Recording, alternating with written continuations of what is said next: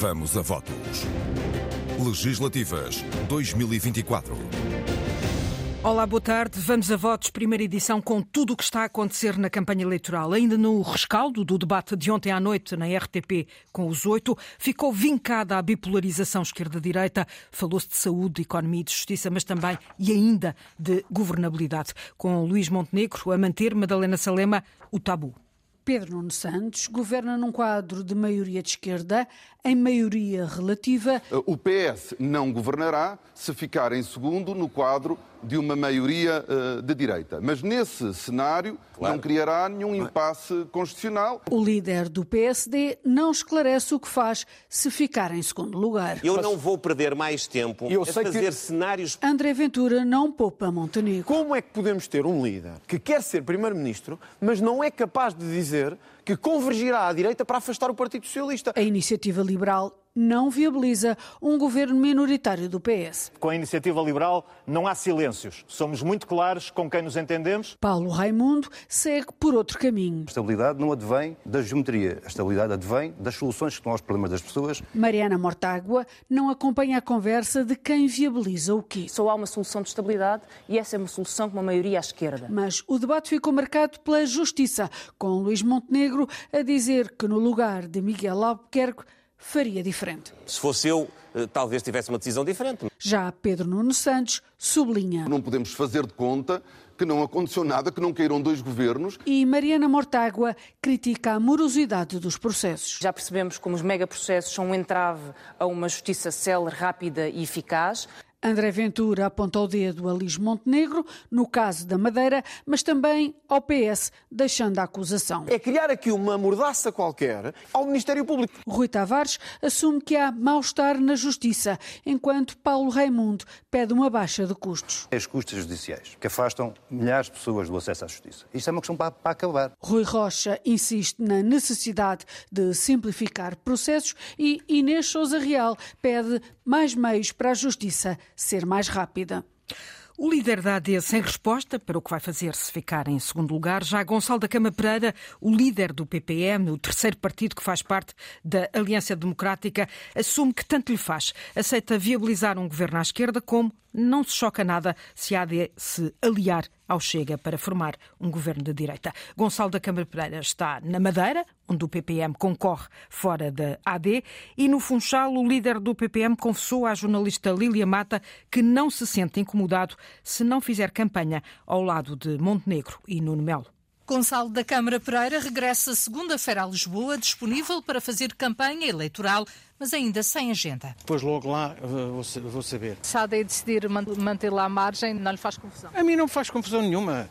Eu não gosto de andar de mão dada, nem, nem me pôr em bicos de pés. O líder do Partido Popular Monárquico explica a opção, nos últimos tempos, pelo afastamento da ribalta política. Estava-se a construir um ruído uh, que não era legítimo e eu achei por bem uh, não aproximar muito nem intervir. Tudo porque justifica alguns confundiram o político com o ator coisas que eu disse num programa lúdico e de, de entretém, fazia, eu fazia o papel de machista, uh, agarraram naquilo. Para Gonçalo da Câmara Pereira, é o líder da AD quem tem de se afirmar para castigar o PS um partido importante para a democracia, mas que precisa de se reencontrar. Eu estou aqui, entrei na AD para ver se tirava os socialistas do poder. Isto aqui é o, é o grande problema. A gente, para tirar os socialistas do poder, temos de estar juntos.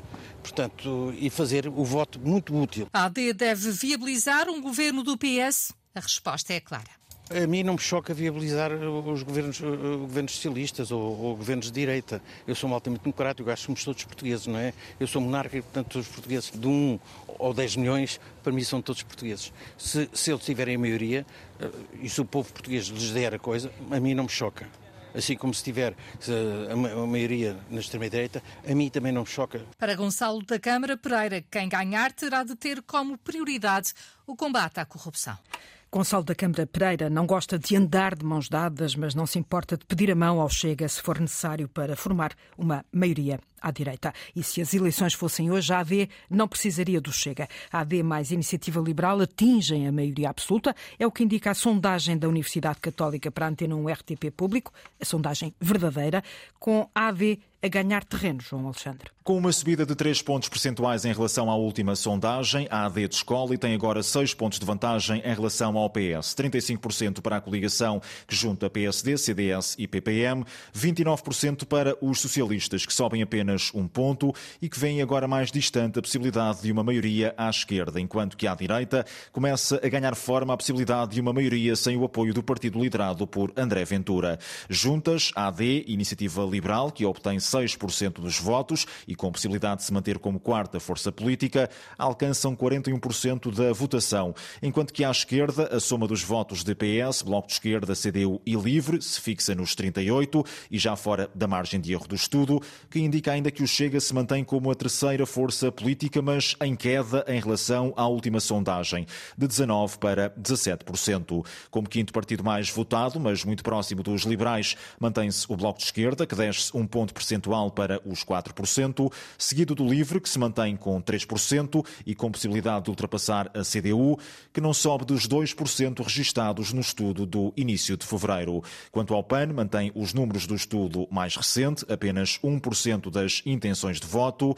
A sondagem aponta ainda que o Chega é o partido com maior capacidade para reter o eleitorado que votou no partido nas eleições de há dois anos e que há mais indecisos entre o eleitorado que votou à esquerda do que entre o eleitorado que votou à direita nas legislativas de 2022. E de acordo com esta sondagem, independentemente das preferências partidárias, há mais inquiridos a escolher Luís Montenegro como melhor primeiro-ministro do que Pedro Nuno Santos. À pergunta quem seria melhor primeiro-ministro, 46% respondem que seria o líder da AD, 34% responde que seria o secretário-geral do PS. Vamos só conferir a ficha técnica. O inquérito foi realizado pelo Centro de Estudos e Sondagens de Opinião da Universidade Católica Portuguesa entre os dias 19 e 21 de fevereiro. Os inquiridos foram selecionados aleatoriamente a partir de uma lista de números de telemóvel, também ela gerada de forma aleatória. Foram obtidas 1.284 respostas válidas, que foram depois ponderadas de acordo com a distribuição da população por sexo, escalões etários e região, com base nos dados do recenseamento eleitoral. A taxa de resposta foi de 39%, a margem de erro é de 2 2,7%. O nível de confiança é de 95%. Abre o espaço para análise nesta edição Gustavo Cardoso, investigador e professor de Ciências de Comunicação eh, do ISCTE, e Bruno Ferreira da Costa, professor de Ciência Política na Universidade da Beira Interior.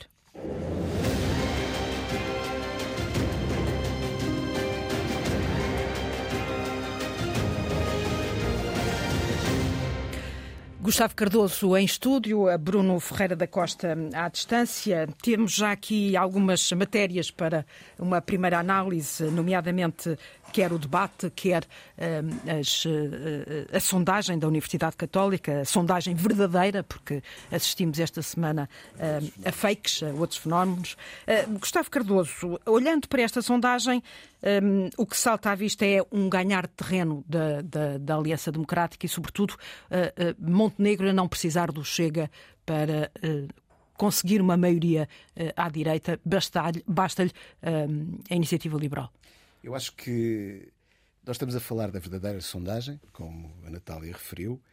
Nós vimos esta semana também o surgir de outra sondagem, que teve a ver com uma, uma fake, brasileira. exatamente, uma uh, falsa. Aliás, tivemos duas, tivemos duas situações. Tivemos algo a circular que claramente era fake, que colocava o nome da Católica e que dava uns resultados que não têm nada a ver com a sondagem verdadeira da Católica que nós tivemos aqui a falar, e ao mesmo tempo tivemos também notícias sobre uma sondagem feita para uma empresa brasileira com uma empresa portuguesa credível e que nós não sabemos exatamente quais são os resultados, mas que vimos circular também na WhatsApp e noutras redes esses, essa, essa sondagem. Agora, as duas coisas eu acho que têm que ser lidas eh, de uma forma conjunta. Nomeadamente, porque, como a Natal estava a referir, pela primeira vez nós vemos a possibilidade da AD mais a Iniciativa Liberal estarem no limiar de terem uma maioria. E aquela que outra sondagem mostra é uma espécie de inversão de dados saindo parte dos votantes da AD para o Chega e, portanto, essa sondagem aparece, essa é, é a dimensão mais interessante, acho eu, aqui, que é provavelmente a Universidade Católica diz-nos assim: PSD e, portanto, AD e Iniciativa Liberal não precisam do Chega. A outra sondagem feita pela empresa brasileira mostra-nos uma situação ligeiramente diferente, que é a AD e a Iniciativa Liberal necessitam do Chega precisamente porque os e, votos sobretudo, que saem um do... Chega muito colado aos, aos, aos dois principais Exato. partidos. Como mas, eu acho, diz... mas eu acho que a, li, que a leitura política é mais hum. essa, que é o Chega se tudo isto são pressupostos válidos, Uhum. portanto, que a sondagem foi feita para o Chega, ela sai na Folha Nacional, no Jornal do Chega, etc., isto basicamente é uma arma política para dizer não, não, a direita precisa do Chega. Enquanto a medição da realidade real nos mostra uma outra coisa, que é talvez a direita não necessite do Chega. De qualquer das maneiras, eu acho que nestas eleições nós estamos perante um cenário que não é o mais simpático para todos os portugueses, que é o da polarização. E a polarização aqui não é a separação esquerda-direita, é o facto das pessoas estarem mais violentas e com menos capacidade de falarem umas com as outras. E, portanto, eu acho que nós precisamos de despolarizar estas eleições, independentemente de termos esquerda e direita. Uh, uh, António José Seguro falava esta semana em cultura de trincheira, que era preciso abandonar. Uh, foi a expressão que ele. Eu, eu acho que nós estamos, efetivamente, provavelmente, a entrar nessa trincheira, mas estamos a entrar por culpa de três dimensões. Duas delas estão aqui representadas pela Natália e por mim próprio e pelo nosso colega, que são os jornalistas e os comentadores. Mas os políticos também. E, portanto, a democracia é feita destas coisas todas e acho que é importante termos noção que as perguntas que colocamos nos debates, que as respostas que damos ao nosso adversário político, todas elas estão a contribuir para um clima que não é positivo. Bruno Ferreira da Costa, antes de irmos à análise do debate de ontem à noite na RTP, esta sondagem da Universidade Católica para Antena 1 RTP e Público mostra aquilo que estávamos aqui a falar com o professor Gustavo Cardoso, ou seja, uh, uma maioria formada à direita sem a necessidade do Chega. É um respirar de alívio para o eleitorado de direita que não vota Chega? Muito boa tarde, boa tarde Natália, boa tarde Gustavo e a todos os ouvintes. Eu adotaria alguma cautela na análise desses resultados e isto resulta essencialmente por não me parecer, dos dados que foram divulgados e da ficha técnica, que este patamar de resultado, ou seja, 35, 6%, 41%, signifiquem estar perto de uma maioria absoluta. É verdade que esse foi o valor obtido pelo Partido Socialista em 2022, mas com uma diferença muito significativa face ao segundo classificado. Ou seja, o PS teve ali 14% de vantagem, o que naturalmente, no cálculo do método de ontem, favoreceu e maximizou os ganhos de deputados por parte do Partido Socialista. Por outro lado, nós temos aqui um terceiro partido que, em comparação com 2022 e analisando esta sondagem, sobe 10%. Estes 17% do Chega, ou 16% do Chega, significará muito mais deputados em todos os círculos eleitorais. Ou seja, nós temos aqui um partido que consegue, mesmo em círculos de pequena e média dimensão, obter representação parlamentar, prejudicando naturalmente aquilo que seria o aproveitamento do método de onde por parte de quem está à frente. No entanto, há aqui uma tendência, e essa tendência, como a Natália bem referiu, parece-me que é um pequeno respirar de alívio por parte de alguns dirigentes da AD, por parte também da estratégia seguida uh, pela iniciativa liberal, uma vez que com estes dados conseguem agora, durante a campanha eleitoral, a campanha eleitoral oficial, uh, tentar maximizar o discurso para mostrar aos eleitores que é possível, com mais 2, 3, 4%, atingir um resultado que faça com que o centro-direita não dependa do Chega. E coloque precisamente também a dúvida em alguns eleitores indecisos sobre a utilidade do voto uh, no Chega, uh, tendo em conta também uh, a firmeza com que Luís Montenegro tem referido a inviabilidade de diálogo com, com André Ventura. E, portanto, este respirar de alívio parece-me que é mais pela análise global da tendência destas, destas sondagens. Já lá vamos à governabilidade, a propósito do debate, mas Gustavo Cardoso, ainda uma, uma segunda questão sobre esta sondagem. O LIVRE aparece ligeiramente à frente do PCP, ainda que dentro do, do espaço do erro técnico que as sondagens normalmente concedem, mas é a primeira vez que isso acontece, ou melhor, já na anterior sondagem Sim. da Universidade Católica isso acontecia. O PCP está mesmo à beira de um, de um de, de desaparecer do Parlamento? Bem, nós aqui estamos novamente naquele campo que as sondagens não nos respondem. Não só pela questão da margem de erro, mas também porque nós sabemos que existem partidos como o PCP que normalmente tinham resultados maiores do que aqueles que eram apresentados uh, nas sondagens, em termos de votação. E, portanto, ou seja, não são boas notícias, mas eu acho que nós temos aqui uma. Ou seja, os partidos já existem, é impossível fazer um, chegar a zero e começar de novo. Portanto, esta é a história. O PS, o PSD, o PCP, o CDS, todos eles estão há muito tempo.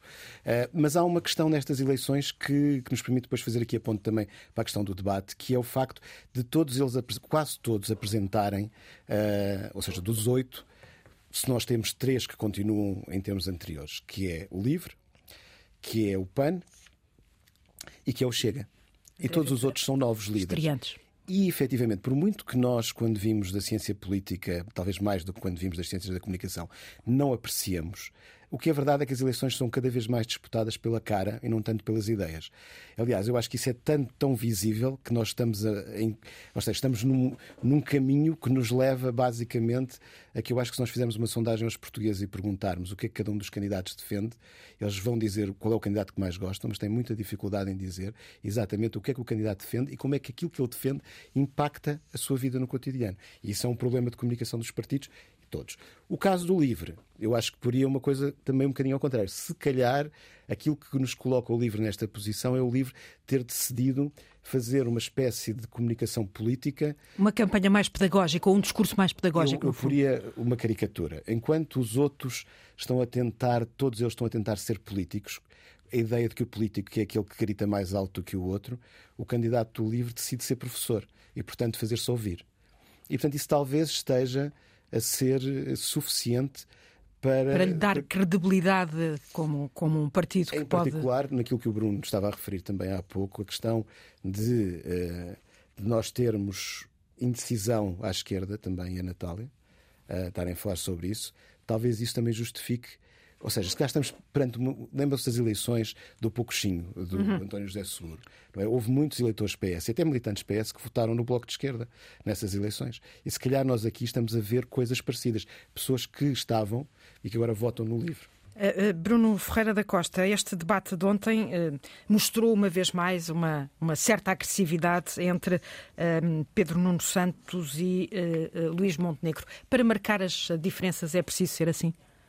Eu diria que, de facto, não houve aqui surpresa uh, no tom uh, e na forma, uh, e também muito menos no conteúdo deste, deste debate. Há aqui um, um, uma ideia que está a ser transversal do ponto de vista da comunicação política e da agenda do, dos partidos, que para fazerem passar a mensagem têm de adotar aqui estratégias que passam, eventualmente, por constantes interrupções, evitando aqui que o seu adversário consiga concluir uma ideia ou apresentar de um modo mais detalhado uma proposta, eh, uma proposta política, mas esta vivacidade eh, ou esta truculência associada eh, ao debate na ideia de que mostra precisamente essa força, essa capacidade de, de decisão. E estamos a perder o foco, ou seja, estamos a transformar estes momentos de debate em verdadeiros programas de entretenimento e, portanto, mais numa, numa, numa visão de entretenimento político e não tanto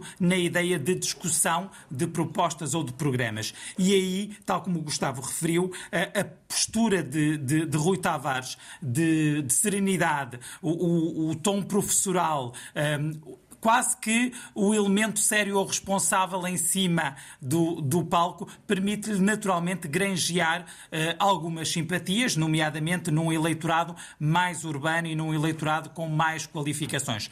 Aquilo que assistimos é uma tentativa, diria eu, de Pedro Nuno Santos recuperar uma ideia transversal de que os debates uh, não lhe correram tão bem quanto uh, ele esperaria. Ou seja, havia uma expectativa muito elevada em relação à prestação de Pedro Nuno Santos, não só pelo seu percurso político, eh, mas também pela forma eh, como se comportou em vários momentos, em vários comícios, em vários congressos do Partido, do Partido Socialista. E o que é certo é que Pedro Nuno Santos conseguiu apenas eh, dar um ar da sua graça no último debate, no frente a frente com, com Luís Montenegro, com um início muito forte, com um início muito eficaz. Marcou o tom que marcou o tom e que, de certo modo, encostou uh, Luís Montenegro, que pareceu ali um pouco surpreendido uh, pela forma como Pedro Nuno Santos se apresentou.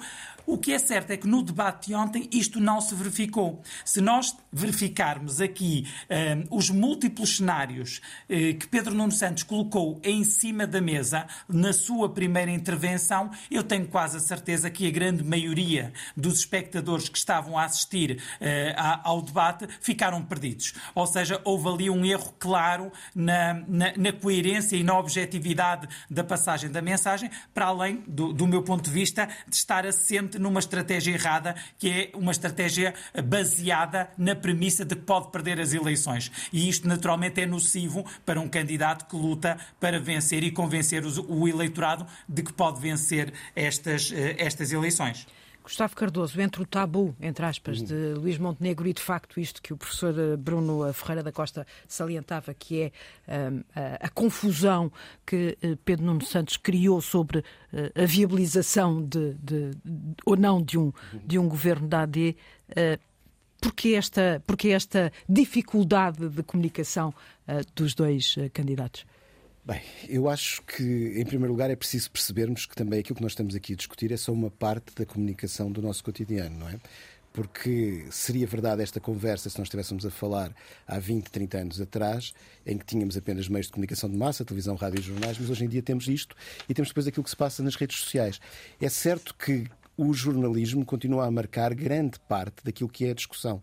O facto dos jornalistas insistirem nos debates sobre a questão do tabu e, na, e nos momentos noticiosos cria uma Isso é dinâmica... é verdadeiramente importante ou é uma falsa questão? Eu acho que é uma eu acho que é uma falsa questão. Eu acho que interessa essencialmente aos candidatos, aos dois, a Luís Montenegro e a Pedro Nuno Santos, e por isso é que ela continua a estar em cima da mesa. Interessa-lhes porque, na realidade, é, é uma forma de eh, ou seja, é um bocadinho como no jogo de futebol estão os dois a jogar uh, à defesa. Uh, estão ambos com um com medo do outro. E, portanto, discutir o tabu é um tipo de jogo confortável. Uh, aquilo que, que nós temos. E expectável, porque no fundo já estão preparados é, para exato, isso. para isso. E aquilo que nós temos nas redes, por exemplo, é sintetizar, isto é caricatural, mas é, parece que as últimas duas semanas com os debates foram sobre a voz, polícias e tabus. Portanto, isto é a conversa em Portugal sobre as eleições que nós vamos ter. Esta é a conversa que nós estamos a ter, também empurrada pelos candidatos. Já continuamos na análise, vamos agora conferir algumas ações de campanha que estão a decorrer a esta hora. Pedro Nuno Santos e Luís Montenegro andam a norte. Pedro Nuno Santos em Guimarães vai ter ao lado José Luís Carneiro, o cabeça de lista pelo distrito de Braga, e uh, o líder do Partido Socialista, Joana Carvalho Reis, acabou por chegar atrasado a este almoço em Guimarães. Foi a hora dos uh, jornais da tarde. Bandeiras no ar, aplausos e vivas, música triunfal tudo como mandam as normas para a chegada do eh, líder. Eh, Pedro Nuno Santos subiu depois, então, brevemente ao palco para uma saudação, lado a lado, como dizias, Natália, com José Luís Carneiro, o cabeça de lista por Braga. Foi ele o primeiro a falar aos jornalistas, ainda antes de começar este almoço, e falou precisamente sobre as sondagens de ontem que apontam para uma maioria da AD, uma maior vantagem eh, da AD sobre o PS. José Luís Carneiro lembrou que ainda há tempo e muitos ainda não decidiram em quem vão votar. O resultado das sondagens mostram que há 20% de cidadãos indecisos e são esses, como aconteceu há dois anos atrás, que nos vão dar uma maioria muito confortável para governar o país. José Luís Carneiro, alinhado com Pedro Nuno Santos, insistiu também que a Aliança Democrática tem de esclarecer o que vai fazer se o PS ganhar, mas sem maioria absoluta, e lançou o desafio para que Luís Montenegro clarifique tudo este fim de semana. Dizem-me que há umas negociações escondidas entre os partidos da AD e outros partidos eh, em relação ao futuro, mas os portugueses têm o direito de conhecer aquilo que anda a ser negociado nos bastidores. Neste momento, o Pedro Nuno Santos está de pé a falar com alguns apoiantes que vão interrompendo este momento de almoço. O pavilhão está cheio aqui em Guimarães, quase mil pessoas, diz a organização, o almoço vai começar. Joana Carvalho Reis, jornalista da Antena 1, que vai seguir, eh, uma das jornalistas que vai seguir a comitiva socialista, o almoço eh, onde manda a tradição, eh, vai ser servida carne assada num espaço pequeno para os militantes que se inscreveram. O jornalista António Jorge acompanhou esta manhã o pôr das mesas.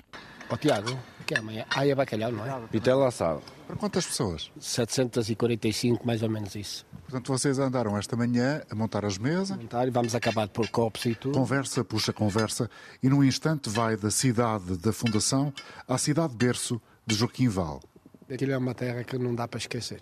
Luanda. E podemos dizer que aquilo foi entregue no tempo do falecido Mário Soares. Deixo o descanso, mas que foi ele que deu cabo da nossa vida lá, ele e o, e o Rosa Coutinho. Dizer isso aqui numa altura em que está a preparar um grande almoço para receber o atual secretário-geral do Partido Socialista é forte. É, é que eu digo, eu não entro em polémicas de, de, de, de partidos. Quem não ouviu esta conversa foi. Paulo Renato, eu faço parte da do Conselho de, de, Guimarães, também faço parte da Comissão Nacional do Partido, mas a minha função, concretamente, aqui para este, para, este, para este almoço, para esta organização, é organizar a sala. Não há lugar para todos no pavilhão Francisco de Holanda. Aquilo que estamos a fazer é um esforço, no sentido de pedir às pessoas o esforço de não vir. 74 mesas redondas, onde têm de caber 10 a 12 pessoas, apertadinhas. Mas temos, vamos ter aqui uma mesa maior, vamos ter uma mesa lá em cima. Vão aproveitar todo o espaço. Vamos ter que aproveitar alguns espaços. Vamos ter. Portanto, isto para si é canja. Não, é mais calverde. é mais calverde.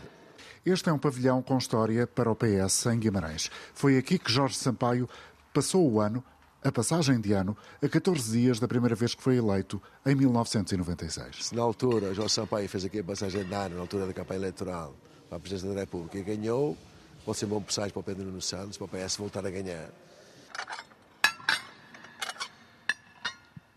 Carne assada à mesa do PS. Luís Montenegro passou parte da manhã em Trancoso, foi à Feira do Fumeiro, entre sabores e artesanatos no Namaral. Eh, Luís Montenegro aproveitou os dois anos da invasão da Ucrânia para deixar um remoque aos eh, parceiros do PS na Geringossa. Sim, eh, diz Montenegro que se o PSD tem posições muito bem definidas, a AD neste caso, a liberdade e a democracia, outros não o têm. Montenegro chegou com um frio de fazer uh, arranhar as orelhas, havia fanfarras, Jotas, muitas Jotas, JSD, JP e um parafrasear, ou se quisermos, para cantear um hino do PC. Diziam estes jovens, assim se vê a força da AD. Ora, Montenegro entrou, foi barraca a barraca, provou vinho, provou queijo e numa barraca de enchidos, de fumeiro, nesta feira do fumeiro, fez uma confissão. Eu tenho, eu tenho um problema que é. Não consigo dizer que não, mas eu, eu não posso estar aqui a, a exagerar não consegue dizer que não e não quer exagerar, mas neste caso, no que tem que ver com o fumeiro que lhe era oferecido, mas continuou sem dizer que não, nem que sim, relativamente à pergunta que tem dominado estes últimos dias: vai ou não viabilizar um possível governo minoritário do Partido Socialista, ainda que com partidos de coligação. E foi precisamente para esses partidos de coligação que Montenegro, dentro da Feira do Fumeiro, quis deixar um recado. Há posições muito dúbias em relação à Ucrânia e não só num contexto onde, infelizmente, há partidos políticos que não têm a mesma visão que nós temos, alguns dos quais estão na esfera daquilo que é a perspectiva do governo alternativo ao da AD, que é o governo da geringonça 2.0, que junta o Partido Socialista, o Bloco de Esquerda e o Partido Comunista. Ora, e foi para esses partidos que podem, nas palavras de Montenegro, configurar a geringonça 2.0 que Montenegro voltou a falar na Ucrânia e voltou a dizer cuidado com estas posições dúbias. Nós na AD não temos dois pesos e duas medidas. Nós somos sempre do lado da liberdade e do lado da democracia. Do lado do bloco que junta PCP, Bloco de Esquerda e Partido Socialista, há partidos que, em primeiro lugar, não condenam com esta veemência a agressão da Rússia. Em segundo lugar, defendem mesmo que Portugal não esteja integrado na Aliança Atlântica, na NATO, e chegam mesmo ao ponto de colocar em causa a subsistência da nossa participação no âmbito da construção europeia na União Europeia. E de novo foi-lhe feita a pergunta, mas e, e dia 10, se o PS obtiver uma minoria, eh, uma, perdão, uma maioria eh, minoritária, ora Montenegro disse não vale a pena, estamos aqui para falar das pessoas e da estabilidade. De Trancoso, Distrito da Guarda, bem perto das terras do Demo ali, e Vila Nova de Paiva, eh, Montenegro vai seguir para Lamego, tem um comício agendado para hoje, às seis da tarde. E um frio de fazer arranhar as orelhas em Trancoso, na descrição de Nuno Amaral, um dos jornalistas que vai acompanhar a campanha da AD. Nuno Melo, o líder do CDS, vai ficar fora da campanha nos próximos três dias. Testou positivo à Covid-19, revela uma nota de imprensa enviada às redações. De visita à Quinta de Atela, em Alpiarça, Rui Rocha foi buscar o mundo rural, um tema caro ao CDS para primeira ação de campanha. Houve passeio pela vinha, de trator, prova de vinho branco e saúdes com sabor a mudança. Os liberais encontraram um socialista que atirou à Ministra da Agricultura por não saber nada da poda e acabou a fazer coro e a pedir mudança. Foi música Madalena Salema para os ouvidos liberais. A campanha da Iniciativa Liberal não podia ter começado melhor. Foi em Alpiarce que Rui Rocha se encontrou com um agricultor socialista que até pede mudanças. Com muita ironia, Rui Rocha questionou. Esta Ministra da Agricultura tem trabalhado muito bem. Eu, eu sou suspeito. Não se engaja. Eu sou, Fala à vontade. Eu, eu sou suspeitinho que está tudo dito. António Coelho até já foi vereador socialista em Alpiarça. Eu sou socialista, mas, mas não, não, não. Eu acho que o país de vez em quando deve mudar, como, como, como, como as autarquias também devem mudar. Uh, há depois um vício, isto é, isto é a minha opinião, há um vício e deve-se mudar. Foi música para Rui Rocha, que seguiu com a comitiva de Trator pela Vinha. Começamos assim de forma tranquila, Trator, depois evoluímos para coisas mais, mais radicais ainda. No regresso à adega, houve prova de vinho branco. A agricultura, a agricultura. e os vinhos portugueses. É, vinhos portugueses. E a Santarém em concreto, neste caso. A que é que lhe sabe? A mudança. Ciclo de mudança. E já conseguiu converter aqui o socialista? Acho que estamos no bom caminho, mas o, o, ponto importante e primeiro é mudar o governo, mudar as políticas. Eu penso que o António está alinhado com isso. Depois vamos discutir com mais dois ou três copos de vinho se somos capazes de mudar isto definitivamente. Vamos fazer esse esforço, não é, António? Exatamente. Muito bem. Saúde e votos de mudança. A campanha começou com um velho tema do CDS, o mundo rural, no distrito de Santarém. Paulo Raimundo está hoje no Alentejo, almoço em Avis, jantar comício em Montemoro Novo. O secretário-geral do PCP deixou uma entrevista ao Jornal de Notícias para dizer que uma saída da União Europeia não está no programa eleitoral da CDU, mas a saída do euro é outra conversa. Paulo Raimundo diz que quer abrir a discussão. A saída do euro não obriga a saída da União Europeia, sublinha o secretário-geral do PCP, a considerar que 20 anos de euro foram duas décadas de estagnação económica. Outra entrevista, Mariana Mortágua, nas páginas do DN, diz que a geringonça foi o período de governação que os portugueses mais gostaram. A líder do Bloco de Esquerda está, a esta hora, num almoço em Buliqueime. Foi obrigada a cancelar a ação da manhã, uma visita à barragem de Odiastre. Sem rede de comunicações, sem sinalização na estrada e sem GPS, comitiva e jornalistas desencontraram-se, João Vasco. Manhã insólita na Serra Algarvia, a visita à barragem da Bravura, perto de Odiastre, junto a Lagos, estava marcada para as 10h45 da manhã, mas os GPS trocaram as voltas a quase todos os jornalistas e a ação de campanha acabou por ser cancelada. A maioria de nós, no caso a Antena 1, a Agência Luz, a RTP, a TVI e o Expresso, fomos enviados para uma estrada em muito más condições, com lama, muitas pedras, alguma inclinação e onde quase não se passava e de onde foi eh, difícil sair, confesso, eh, e de onde só saímos cerca de uma hora e um quarto depois de lá termos entrado.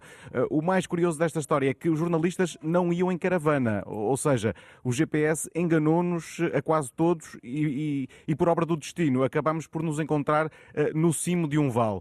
Depois viemos em comitiva e conseguimos sair do emaranhado da Serra Algarvia. Com tudo isto, a ação de campanha acabou por ser cancelada e, e viemos para um restaurante em Buliqueime, onde estamos a fazer este direto e onde Mariana Mortágua falou à comunicação social. A ação do Bloco estava marcada para a barragem da Bravura, uma barragem que quase não tem água, precisamente para o partido chamar a atenção para o problema da seca e para Mariana Mortágua apelar a uma gestão eficiente dos escassos recursos hídricos do país. Quando a água é desviada para outros consumos, quando não há uma gestão eficiente da água, na realidade os primeiros a sofrer são os pequenos agricultores, aumentando depois o preço de todos os bens que são consumidos. Uh, canalizar a água para utilizações supérfluas em turismo ou para produções destinadas à exportação e não para desenvolver a pequena agricultura é um erro na gestão dos recursos. Mariana Mortágua a defender uma maior eficácia na distribuição da água na região do Algarve, a partir de Buliqueime, terra de Cavaco Silva e de um restaurante que curiosamente se chama, Natália, o Museu Cavacos Catering. Dizem-me aqui que o proprietário, Miguel Cavaco, tem laços familiares longínquos com o antigo Primeiro-Ministro e Presidente da República. Nada que não tenha impedido o Bloco de marcar para ali o almoço deste, deste sábado. E porque as campanhas não são só palavras, de ontem sobra um brinde deixado a Mariana Mortágua pelo rapper Isaac Jaló. O meu espírito é mortágua, sangue no meu choro, pois eu sinto tanta mágoa. Um povo sem direito a nada, viver tornou-se tão caro, muitos já vendem a sua alma. E ainda nos dizem para ter calma, geração arrasca que engasga novo trauma. Onde se mora na urgência, sem direito à habitação e se morre nas urgências. Salário mínimo é penitência, um país sem educação, uma geração na falência. Líderes da corrupção e a nação na carência. Podíamos ser independentes, somos a galdéria de uma potência, governados por incompetentes. Um rap para Mariana Mortágua.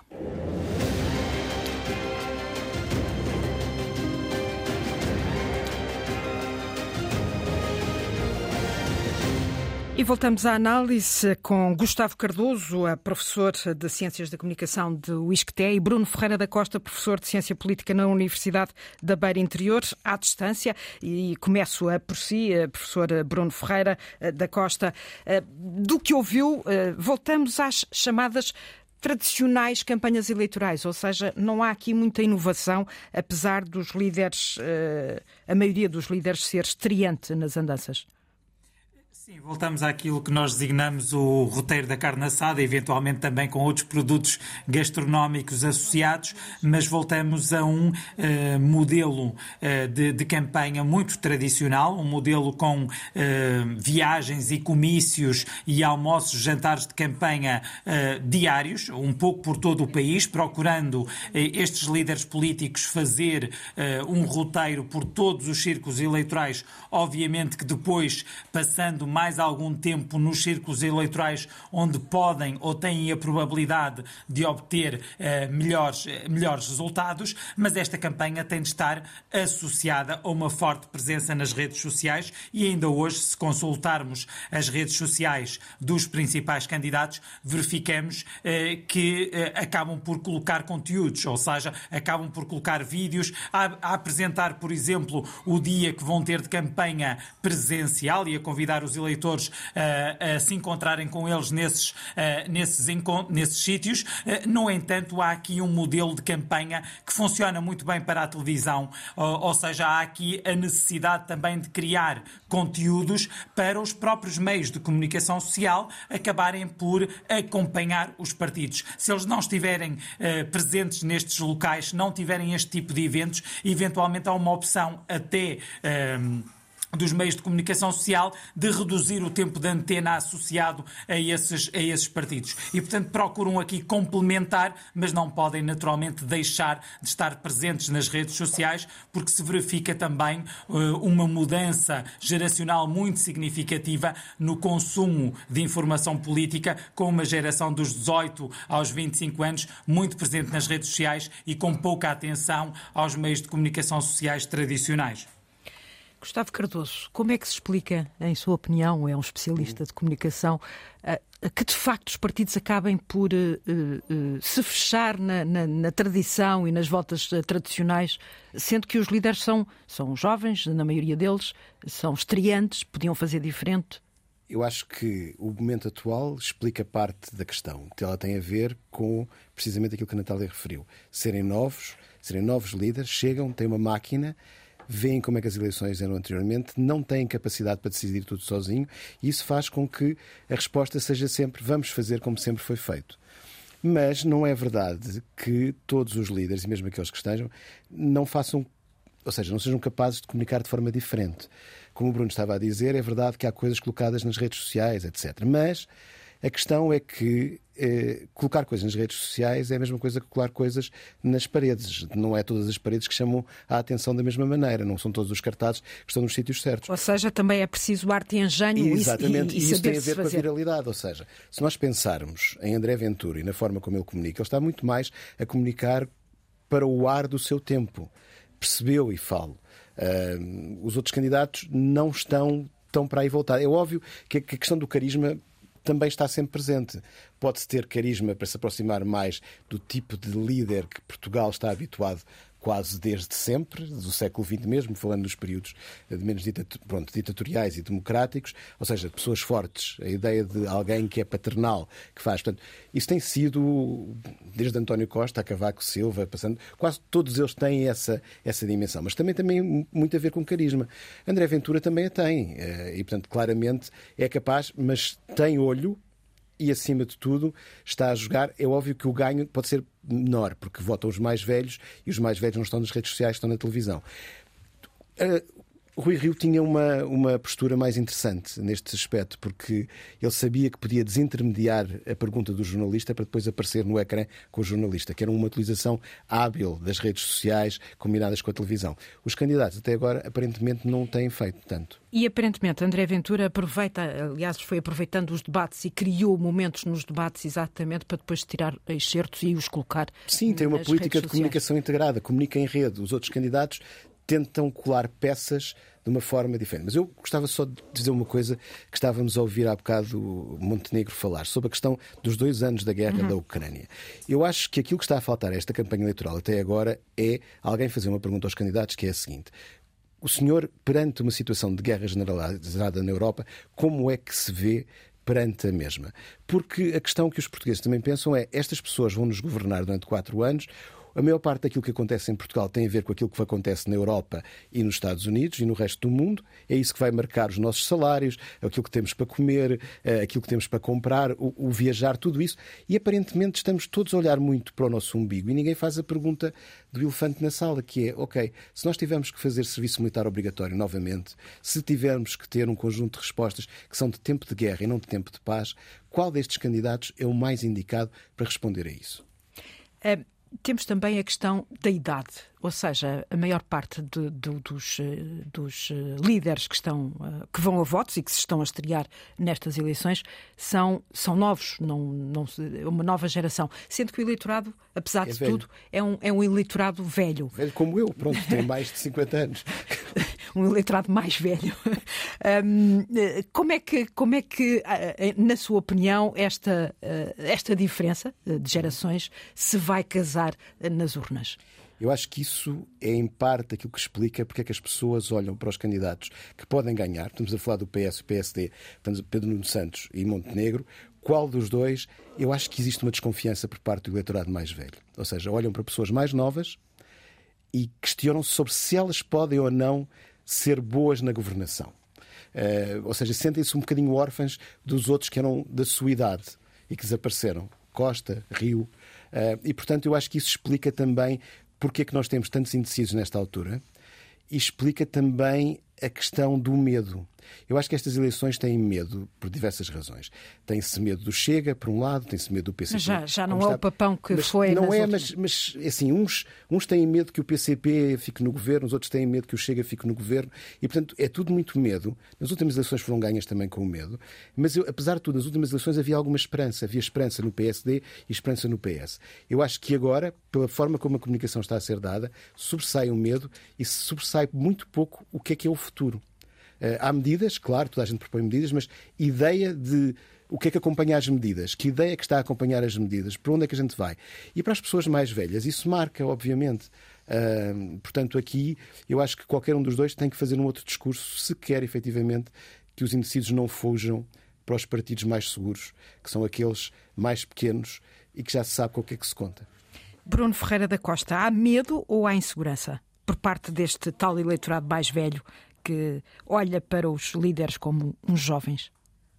Sim, aquilo que nós estamos a assistir em Portugal é uma mudança geracional que já foi vivida em vários países europeus. Ou seja, se nós fizermos uma análise comparativa dos atores políticos, não só governantes, eh, chefes de Estado, deputados, um pouco por toda a Europa, verificamos que essa mudança geracional já se verificou. Portanto, temos primeiros ministros, presidentes muito mais novos do que aqueles que nós verificamos eh, na elite política ou na classe política eh, portuguesa. E, portanto, estamos a vivenciar precisamente essa mudança geracional e há um pacto que mescla precisamente esse, esses dois sentimentos. Um, olhar para alguém com 40 anos e ainda identificar uh, esse cidadão ou esse líder político como jovem, e isso é uma matriz também da realidade, não só política, mas também empresarial e educativa uh, em, em, Portugal, mas também por serem atores novos na realidade política nacional. Uh, embora com um grau de notoriedade